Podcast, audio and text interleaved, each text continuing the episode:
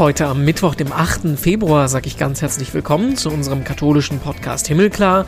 Ich bin Renato Schlegelmilch und erzähle mit euch Geschichten von Menschen aus der katholischen Welt.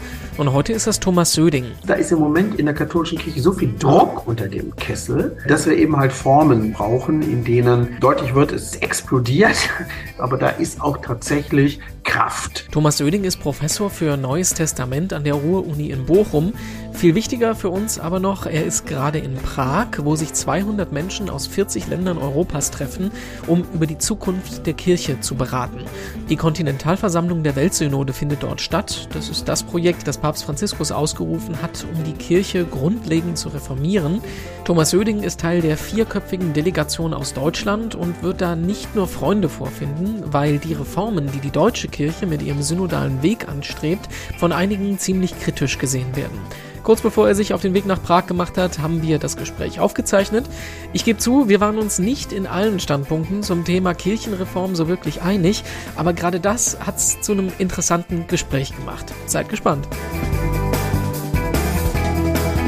Vorher gucken wir noch in die Schlagzeilen. Was hat sich getan in der katholischen Welt? Und da blicken wir doch auch direkt nach Prag. Seit Sonntag und bis nächsten Sonntag findet dort eben eine von sieben Kontinentalversammlungen statt, auf denen das bereits vom Vatikan ausgearbeitete Dokument zur Weltsynode beraten wird.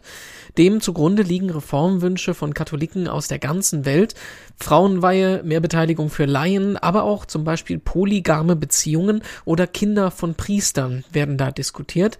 Die Ergebnisse, die werden dann diesen und nächsten Herbst im Vatikan bei der Bischofssynode beraten. Was dann am Ende davon umgesetzt wird, das entscheidet letztendlich der Papst. Und der war letzte Woche unterwegs in Afrika, in Kongo und im Südsudan genauer gesagt. Beide Länder sind von Krisen geprägt, auf die Franziskus die Weltaufmerksamkeit lenken wollte. Er hat sich von Kriegsopfern ihr Schicksal schildern lassen, hat mit über einer Million Menschen Gottesdienst in Kinshasa gefeiert und hat versucht, im Südsudan im Bürgerkrieg zu vermitteln. Obwohl er meist im Rollstuhl unterwegs gewesen ist, hat er eigentlich einen ganz guten Eindruck gemacht und auch auf dem Rückflug verraten, dass er bald als erster Papst überhaupt in die Mongolei fliegen will. Und gute Nachrichten gibt's ausnahmsweise aus dem Heiligen Land. Die dortigen Benediktiner haben am Freitag einen neuen Abt gewählt und das ist der prominente Benediktiner Pater Nicodemus Schnabel, der auch schon zu Gast hier bei uns im Podcast gewesen ist. Als letztes hat er als Migrantenseelsorger in Jerusalem gearbeitet und übernimmt nun die Leitung der deutschen Mönchsgemeinschaft auf dem Zionsberg und am See Genezareth. Seit 2003 lebt er als Mönch in Jerusalem, hat unter anderem zwischenzeitlich auch fürs Auswärtige Amt in Berlin als Experte gearbeitet und will in seiner neuen Funktion jetzt weiterhin großen Wert auf die Seelsorge für Migranten im Heiligen Land legen. Und ich freue mich sehr, dass ich mich im Podcast heute unterhalten darf in Bochum mit Professor Thomas Söding. Ich grüße Sie. Schönen guten Tag. Ja, schönen guten Tag. Äh, Sie sind wahrscheinlich gerade am Koffer packen, denn Sie werden sich auf den Weg machen nach Prag zur, ähm, zum kontinentalen Treffen der Weltsynode. Da können wir gleich ausführlich drüber reden. Wir wollen erstmal aber drüber sprechen, wer Sie denn eigentlich sind. Sie sind seit einem guten Jahr ähm, Vizepräsident des äh, ZDK, damit auch äh, Vizepräsident des Synodalen Weges und von Hause aus sind Sie Professor für neutestamentliche Exegese. Jetzt habe ich es falsch gesagt, bestimmt, ne? Oh, das versteht man schon. okay. Also für Neues Testament, wir können mhm. das knapper äh, sagen, also für den zweiten Teil der christlichen Bibel und damit eben halt auch für die Urkunde des Glaubens, äh, die eine der ganz starken Inspirationsquellen ist, um einerseits die Analyse zu vertiefen, aber auf der anderen Seite, um sich auch immer zu vergegenwärtigen. Also Kirche muss nicht so sein, wie sie heute ist.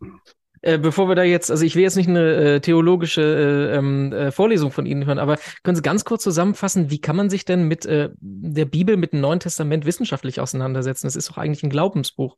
Es ist ein Glaubensbuch, aber der Glaube selber hat ja ein ganz intensives Verhältnis zur Geschichte und äh, wenn ich jetzt das einfach auf das Neue Testament äh, beziehen äh, darf, eben halt ein sehr intensives Verhältnis zu Jesus. Ja, ähm, also äh, Jesus ist äh, die der Mensch aus Fleisch und Blut, ähm, der eben halt ähm, als Prophet, als Messias, als Sohn Gottes, das ist ja alles sozusagen hoch umstritten und hoch virulent. Ähm, hier ein, ein äh, Programm äh, formuliert hat, nämlich äh, die Verkündigung des Evangeliums von der Nähe Gottes, der unendlichen Nähe Gottes zu den Menschen, das unglaublich aufrüttelt, dass er ihnen am Ende auch das Leben ähm, gekostet hat äh, und ähm, Aussage des Glaubens ist dann, ähm, dass Gott Jesus von den Toten äh, auferweckt hat, so dass er eben halt nicht nur eine Gestalt der Vergangenheit, sondern auch der Gegenwart und der Zukunft ist. Und die Aufgabe des Neuen Testamentes ist jetzt nicht zuletzt die überlieferten Zeugnisse, das heißt ähm, die Evangelien in erster Linie, auch diejenigen, die den Weg ins Neue Testament gefunden haben, daraufhin zu untersuchen, welches Bild von Jesus äh, zeichnen sie, welche Traditionen greifen sie auf, in welchen Situationen haben sie sie zu ihrer Zeit versucht, Jesus äh, zu aktualisieren und verständlich äh, zu machen. Und damit sind natürlich dann schon ganz starke äh, Weichenstellungen erfolgt, äh, wie diese heutige Auseinandersetzung äh, mit Jesus wirklich ähm, also zu denken gibt, aber auch dem Glauben nach. Können Sie da ein Beispiel nennen? Also was ähm, wäre so eine wissenschaftliche Erkenntnis, die man sich so in den letzten Jahren, Jahrzehnten da erarbeitet hat? Also eine Erkenntnis ist etwa, ähm, dass äh, die überlieferte Reich Gottes Botschaft äh, Jesu auf der einen Seite äh, nur aus dem äh, starken Zusammenhang Jesu mit dem Judentum heraus zu verstehen ist. Es gab in früheren Generationen den Versuch, möglichst den Abstand stark äh, zu machen und sozusagen so eine Art Genie Jesus äh, zu äh, erfinden. Das war aber die Projektion, ja, die Projektion einer bestimmten Zeit, auch einer bestimmten Philosophie auf äh, Jesus. Und heute ist ähm, diese ähm, das, das, das Menschsein Jesu, das eben halt auch bedeutet Teilhabe äh, am Jude sein, sehr viel stärker äh, betont. Aber auf der anderen Seite muss man jetzt auch wieder äh, sehen, dass zwar Jesus sozusagen in ein breites Spektrum des lebendigen Judentums hineingehört, dass er aber äh, eben halt auch daraus herausragt.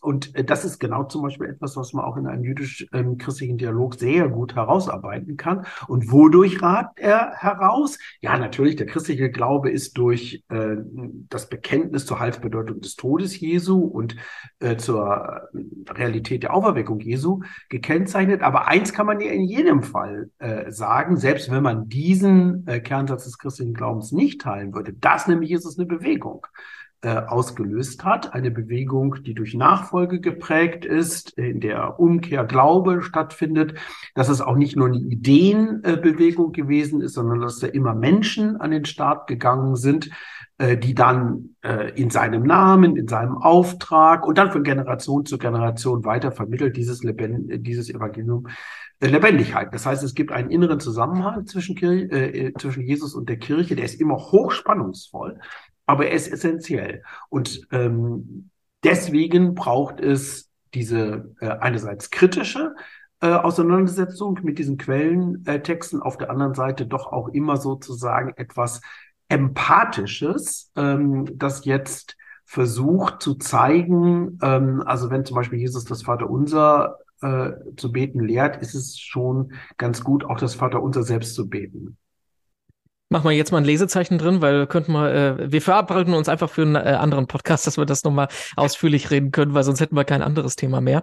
Aber man kann uns jetzt nicht vorwerfen, wir würden nur über Kirchenpolitik reden, weil das wird jetzt der Schwerpunkt unseres Gesprächs. Sie machen sich auf den Weg nach Prag.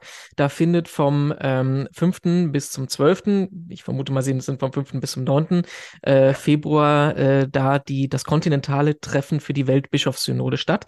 Um es in Kontext zu setzen, wir zeichnen das auf am 1. 1. Februar, also eine Woche bevor es ausgestrahlt wird, weil sonst wären sie nicht mehr da. Ähm, das Ganze funktioniert so, die Weltsynode ist von 2021 bis 2024 angelegt. Äh, von den Bistümern wurde angefangen, Umfragen in der ganzen Welt zu starten. Das ging dann hoch auf die Ebenen der Bischofskonferenzen. Und das ist jetzt die vorletzte Ebene. Es wurde vom Vatikan in Frascati ein Dokument ausgearbeitet, was sich die Menschen wünschen von der Kirche. Und das wird jetzt in den verschiedenen Kontinenten besprochen, ob das denn mit der Realität übereinkommt oder nicht. Und Sie ähm, sind einer der vier Teilnehmer, die von und Deutschland sich auf den Weg machen. Die anderen drei, das sind Bischof Betzing, das ist Beate Gillis als äh, Generalsekretärin der Bischofskonferenz und Irme Stetter-Karp als ZTK-Vorsitzende. So, jetzt habe ich den ganzen ähm, Monolog runtergehalten. Ähm, wie, wie haben Sie sich darauf vorbereitet? Was denken Sie, was kommt da auf Sie zu in Prag? Ja, das wird sicherlich äh, eine ganz wichtige, ganz spannende, äh, aber auch sehr äh, anregende ähm, Veranstaltung, um es mal so zu nennen. Ist natürlich mehr als eine Veranstaltung. Ich möchte zunächst mal etwas sagen, ähm, dass ähm, ich das doch für einen bemerkenswerten Vorgang äh, empfinde, dass wir jetzt hier bei einem Thema, das auf den ersten Blick völlig abstrakt äh, scheint. Was ist eine synodale äh, Kirche? Mhm. Das zunächst mal aber doch also in einer Weise eine Konsultation, ein Fragen, ein Antworten, ein Reflektieren, ein Meditieren dieser Themen organisiert äh, wird, dass es so in der Intensität vorher noch nicht äh, gegeben hat. Nun kann man sich äh, mit der Geschichte der ähm, Synoden nach dem Zweiten Vatikanischen Konzil etwas länger beschäftigen und merkt, das ist jetzt nicht das erste Mal, dass man auf die Idee gekommen ist, Fragen zu stellen und sie zu sammeln. Ähm, aber dieser Prozess ist doch jetzt sichtbar äh, geworden und es ist so, ähm, dass die katholische Kirche als eine Weltkirche sich tatsächlich darstellt, dass sie aber auch handlungsfähig ist. Ähm, das können gar nicht ganz viele andere Organisationen von sich sagen. Ich bin persönlich der Auffassung, das muss sie von ihrem inneren Glaubensverständnis hier eigentlich sein. Und deswegen äh, ist es zunächst mal bemerkenswert, äh, dass es so etwas wie eine flächendeckende Meinungsumfrage äh, gegeben hat, etwas mehr als eine Meinungsumfrage. Die Beteiligung ist sehr unterschiedlich ähm, gewesen, in Deutschland eigentlich im Ganzen gar nicht so schlecht. Ähm, ja, aber schon im, im, im, unteren einstelligen Prozentbereich, ne? Also in der Politik ja, wäre das also ja. Da, ehrlich gesagt, ich möchte jetzt mir hier nichts zuschreiben, aber äh, da, wo man sich engagiert hat, äh, mhm. ein paar Engagementgeschichten kann ich erzählen, sind wir sofort bei Hunderten von hochqualifizierten äh, äh, Antworten auf die allerdings sehr verklausuliert äh, formulierten ähm, äh, Fragen. Also ich finde, da kann man noch sehr viel mehr an Vereinfachung lernen. Ähm, es gibt jetzt ähm, auch äh, ja nochmal eine zweite Phase. Äh, das ist teilweise auch digital äh, organisiert äh, worden und sofort sieht man, äh, dass da äh, die Beteiligung äh, sehr viel größer ist. Ich mache mir aber auch ein bisschen Sorgen, dass eben halt zu sehr hier einfach die eingefahrenen Verhaltensmuster vor Ort geprägt ähm, worden sind. Äh, setze sehr darauf, dass sich jetzt ähm, eine interessierte Öffentlichkeit äh, entwickelt.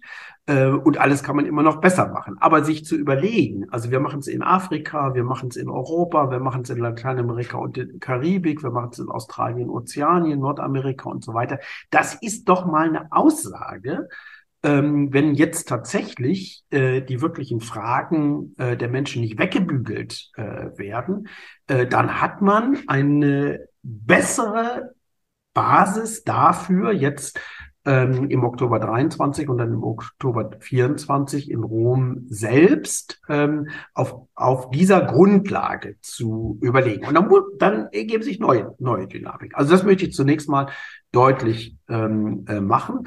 Was ich hier für Prag äh, ähm, erwarte, ist, ähm, dass eben halt auch die sehr unterschiedlichen äh, historischen äh, Situationen der europäischen äh, Kirchen ähm, zur Sprache kommen. Das ist eben halt in Irland äh, was anderes als in Belarus und mhm. in Norwegen was anderes als in Italien.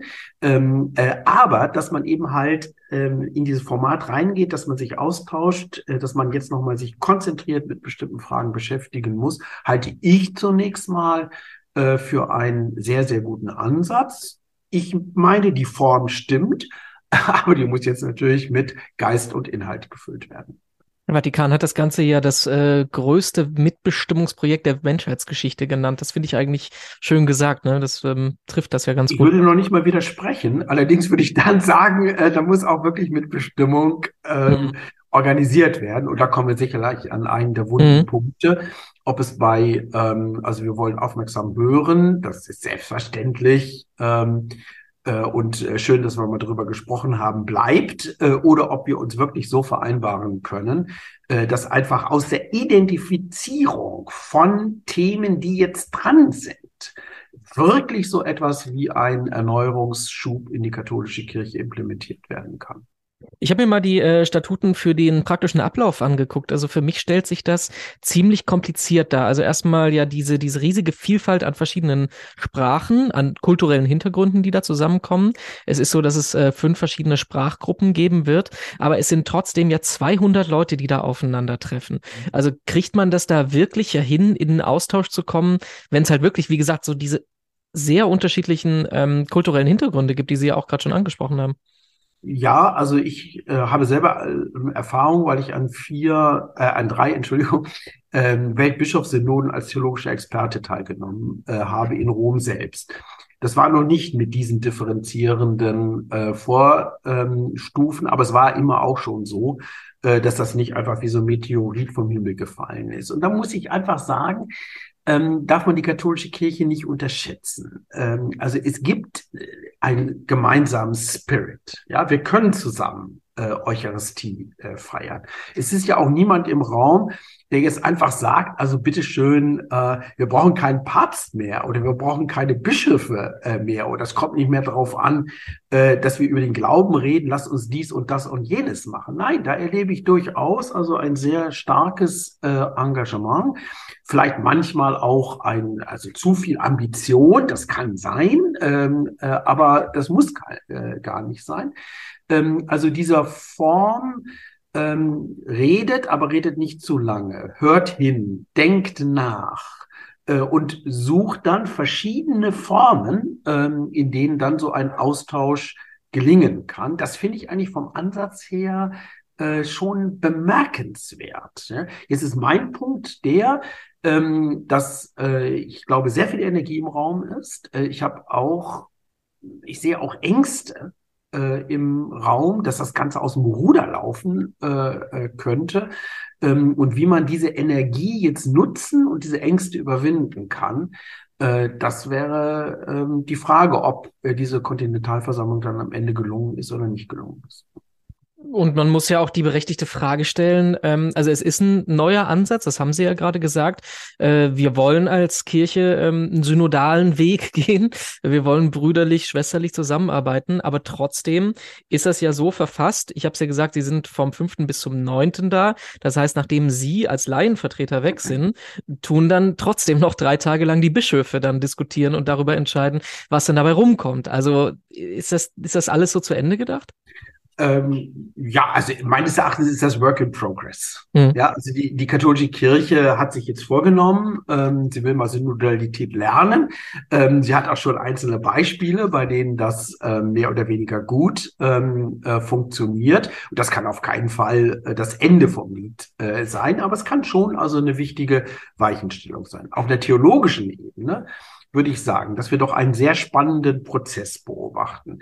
Die ähm, römisch-katholische Kirche hatte äh, seit sehr, sehr, sehr langer Zeit ein sehr starkes Bischofsamt. Und dieses Bischofsamt ist auch heute stark. Und es ist durch das Zweite Vatikanische Konzil auch nochmal deutlich gestärkt worden, weil ja die Intention des Zweiten Vatikanischen Konzils nicht zuletzt die war, sozusagen den Papst aus seiner Einsamkeit zu befreien, in die ihn vielleicht, ich spitze jetzt etwas zu, äh, bitte um Nachsicht, das Erste Vatikanische Konzil verbannt hat und die Kollegialität der Bischöfe zu betonen. Und das ist auch wichtig und das ist auch unhintergehbar. Was aber nicht äh, auf dem Zweiten Vatikanischen äh, Konzil wirklich zu Ende gedacht äh, worden ist, ist, wo bleibt eigentlich das Volk Gottes?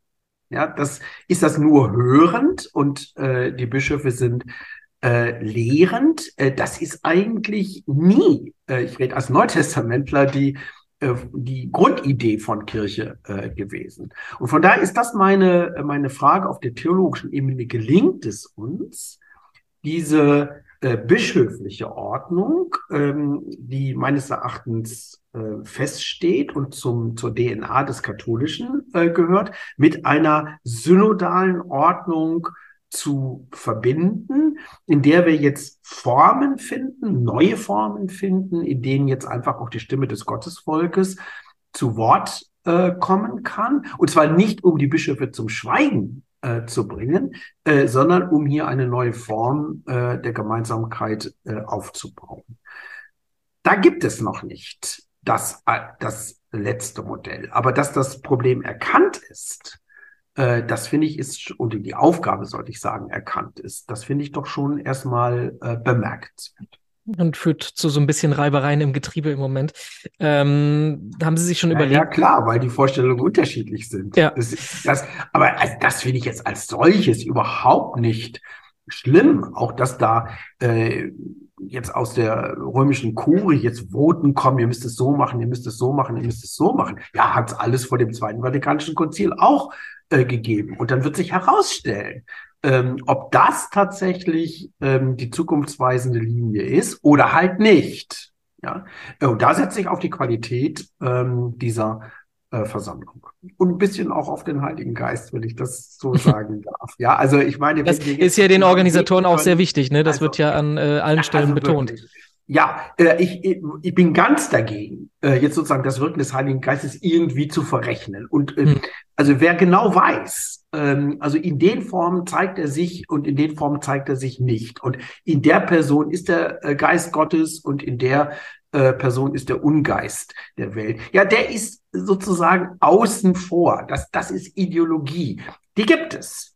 Ja, die gibt es. Äh, aber die muss, und da meine ich, die muss durch ähm, auch eine theologische ähm, Analyse, also die muss in die Grenzen äh, gewiesen werden. Äh, und das wird auch eine Aufgabe äh, sein. Die, die, die, das Ethos, würde ich schon sagen, ist da. Ja, aber äh, Ethos alleine reicht nicht. Äh, es muss dann auch eine bestimmte Form finden. Mm, Sie haben es ja gerade schon angesprochen, so ein bisschen die Reibereien, die es mit dem Vatikan im Moment gibt. Haben Sie so ein bisschen Angst, dass Sie, ähm, dass das alles alle gegen Deutschland sein wird? Also Nein, ähm, überhaupt nicht. Überhaupt. Es, ist, also es gibt es gibt ja schon relativ laute Stimmen, äh, die sich aus verschiedenen europäischen Bischofskonferenzen ja auch schon gegen äh, das ausgesprochen haben, was sie im synodalen Weg bis jetzt ausgearbeitet haben. Ja, das ist richtig. Ähm, und ähm, ich fände es wirklich sehr wichtig. Leider haben wir im Moment da noch nicht die richtigen Formen gefunden, dass man dann ähm, mal aus dieser Position rauskommt, einfach zu sagen, ihr habt uns missverstanden oder äh, ihr überzieht völlig ähm, in eurer äh, Kritik. Ich glaube, dass da tatsächlich ähm, auf der äh, theologischen, aber auch auf der rechtlichen äh, Ebene äh, Fragen aufbrechen, ähm, die beantwortet werden müssen. Nur, ähm, ich meine, das, was Sie jetzt gesagt haben, das geht, sind Interventionen derjenigen, die sozusagen die Macht in der katholischen Kirche haben und sie ausnutzen. Es gibt nicht nur die lauten Stimmen, es gibt unglaublich viele, ich nenne sie jetzt mal ganz bewusst so leise Stimmen. Wir kriegen so viel ähm, an Zustimmung. Bitte ähm, versucht mit euren spezifischen Möglichkeiten, bitte versucht auch mit den Erfahrungen, die auf dem synodalen Weg in Deutschland, den wir nicht als Exportschlager äh, darstellen können, ähm, gesammelt haben, versucht diesen Prozess so voranzutreiben, dass wir wirklich in ein qualifiziertes Gemeinsam in der katholischen Kirche kommen. So, und dann gibt es die Gegenbewegungen und natürlich weiß ich, dass es auch von der Basis her äh, viel Kritik äh, also dann gibt, wenn man insbesondere bestimmte Inhalte ähm, formuliert. Ähm, ich denke allerdings, da ist im Moment in der katholischen Kirche so viel Druck unter dem Kessel, äh, dass wir eben halt Formen äh, brauchen, in denen ähm, deutlich wird, es, äh, also es explodiert, äh, wenn es hier nicht gemacht, äh, wenn hier das nicht bearbeitet wird, aber da ist auch tatsächlich Kraft, ähm, die gestaltet werden muss und kann. Äh, wir haben äh, ein bisschen unterschiedliche Standpunkte bei dem Thema. Ich will jetzt aber auch nicht die ganze Diskussion äh, nochmal von vorne aufrollen. Ich greife mir bloß das eine raus, wo ich denke, dass wir als deutsche Kirche manchmal ein bisschen zu sehr auf uns selber gucken. Ich glaube, ähm, wir äh, sind oftmals zu sehr von unserer von, von unserem Know-how, von unserer Kenntnis, von unserer theologischen Tradition ähm, beeinflusst. Das kriegen wir ja mit. Wir haben ja auch im synodalen Weg haben sie ja äh, unfassbar viel Kompetenz äh, ja schon seit drei Jahren da reingesteckt, um wirklich da neue Wege zu finden. Stehe ich vollkommen dahinter, bin ich vollkommen dabei. Aber ich glaube, äh, der Denkfehler, den wir manchmal machen, ist, dass wir alle, die die Welt anders sehen, eben tatsächlich entweder in eine ähm, rechte Ecke schieben oder sagen, die haben es nicht richtig verstanden. Und das haben Sie ja im Prinzip eigentlich auch gerade so gemacht. Ne? Sie haben ja gesagt, dass ähm, die Kritik beruht größtenteils auf Missverständnissen. Äh, ich hatte gesagt, wir, so, wir müssten aus der Position rauskommen, dass wir in erster Linie mal sagen, die Kritik beruht auf Missverständnissen. Ne? Okay, äh, falsch verstanden. Das, äh, dann habe ich mich äh, wahrscheinlich mhm. nicht sozusagen klar genug. Äh, Aber meine Frage bleibt ja trotzdem.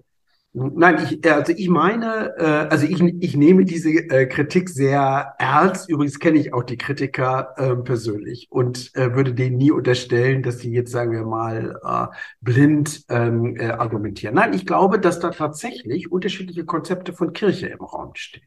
Mhm. Ähm, und das, die kann man identifizieren. Ja, für die gibt es Gründe.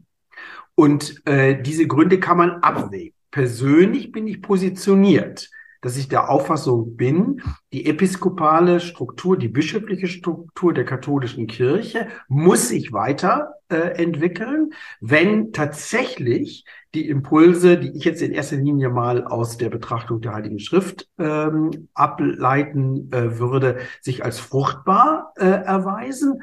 Und ähm, ich würde auch sagen, am Ende verliert das Bischofsamt nicht, sondern gewinnt. Äh, wenn zum Beispiel ähm, die Verpflichtung des Bischofs ähm, der Ortskirche gegenüber qualifiziert äh, wird. Ne? Das ist ja sozusagen eine Reformagenda.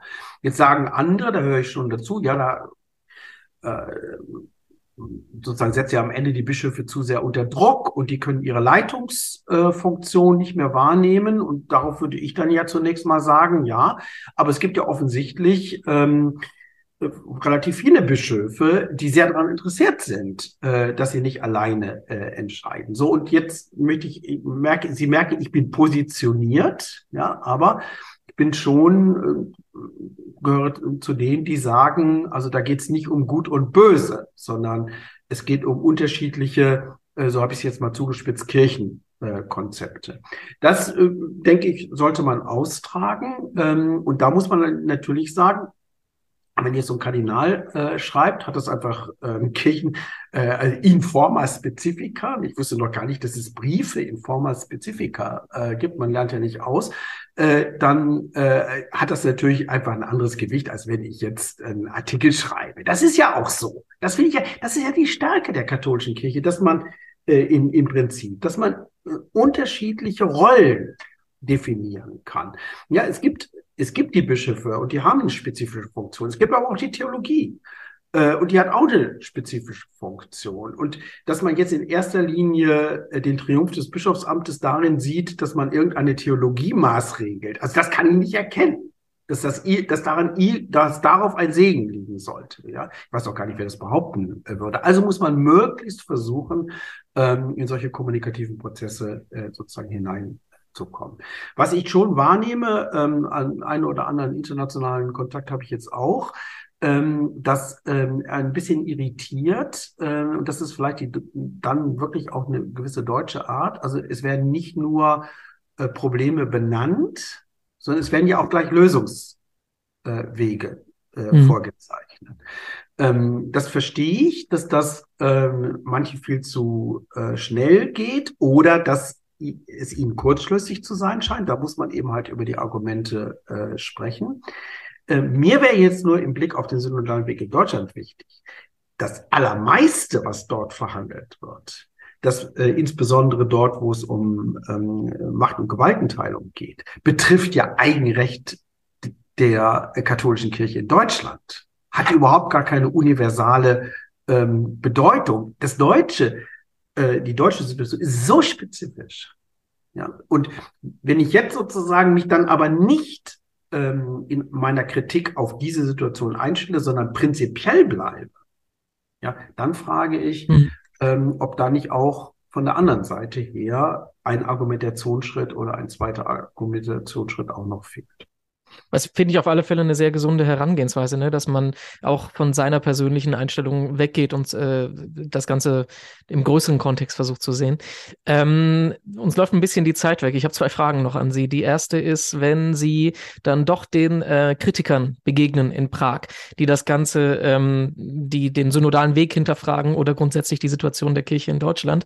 Was ist der eine Satz, den Sie denen sagen wollen? Was haben die nicht verstanden? Was äh, versuchen Sie denen klar zu machen, Leute, wir meinen es doch nur gut? Äh, also ich würde Ihnen zunächst mal sagen, dass das, was wir in Deutschland machen, zunächst mal nur für Deutschland gilt. Ähm, äh, ich würde Ihnen, vielleicht brauche ich zwei Sätze. Ich würde Ihnen, äh, äh, drei Sätze, Entschuldigung. Ich würde Ihnen zweitens sagen, ähm, schaut mal auf das Thementableau ähm, dieses Vorbereitungsdokumentes. Die Themen, die in Deutschland ähm, in einer ganz bestimmten Art und Weise thematisiert äh, werden, sind ja offensichtlich auf der ganzen äh, Welt äh, sozusagen virulent. Da kann ich, da kann ich die Augen nicht davor verschließen. Und das Dritte, was ich äh, sagen würde, ist, lasst uns doch mal überlegen, ähm, wie sozusagen jeweils vor Ort, so dass die Einheit der katholischen Kirche gewahrt wird, also in Polen und in Argentinien und auf Island, also die Probleme identifiziert werden und dann überlegt wird, was es wirklich heißt, eine synodale Kirche äh, zu sein. Ich glaube, dass da sehr viele Möglichkeiten ähm, äh, da sind äh, und äh, dass durch tatsächlich durch Aufklärung ähm, hier auch die Qualität der Auseinandersetzung steigen, steigern kann. Dann bleibt mir am Schluss nur noch zu fragen, die Frage, die wir bei unserem Podcast am Ende immer stellen, das machen wir jetzt seit drei Jahren auch schon. Äh, was, was, was macht Ihnen Hoffnung? So ganz allgemein gefragt. Ja, also mich macht Hoffnung, dass wir hier auf diesem Weg sind. Mir macht Hoffnung, mir macht Hoffnung, dass, also allein mal mit diesem Thema Synodalität, das ist natürlich ein Containerbegriff, äh, ähm, etwas signalisiert wird. Also, dass die katholische Kirche nicht einfach äh, sozusagen am Ende der Geschichte ist, sondern dass sie eben halt äh, hier auch, ähm, ich kann jetzt ein bisschen pathetisch sagen, im, im dritten Jahrtausend mal endlich ankommen äh, muss, äh, dass sie sich vor diesen autoritären ähm, äh, Organisationen ganz klar abwendet, äh, ohne äh, dass sie ihren genuin äh, religiösen äh, Impetus ähm, in irgendeiner Weise zu, ähm, zur Debatte äh, stellt, zur Disposition stellt. Das macht mir Hoffnung. Von daher ähm, glaube ich, dass äh, Gott mit seiner Kirche äh, viel vorhat und wir müssen ihm da möglichst wenig im Weg stehen. Ja, das war unser Interview mit Thomas Söding. Ganz herzlichen Dank dafür. Mehr dazu zum Nachlesen gibt es in den zugehörigen Artikeln auf domradio.de und auf katholisch.de und auf unserer Homepage himmelklar.de, die ist übrigens gerade brandneu gestaltet, gibt es 184 weitere Podcast-Gespräche zum Anhören. Das nächste dann in der kommenden Woche mit Katharina Geiger. Ich bin Renato Schlegelmilch, sagt danke für heute und bis bald.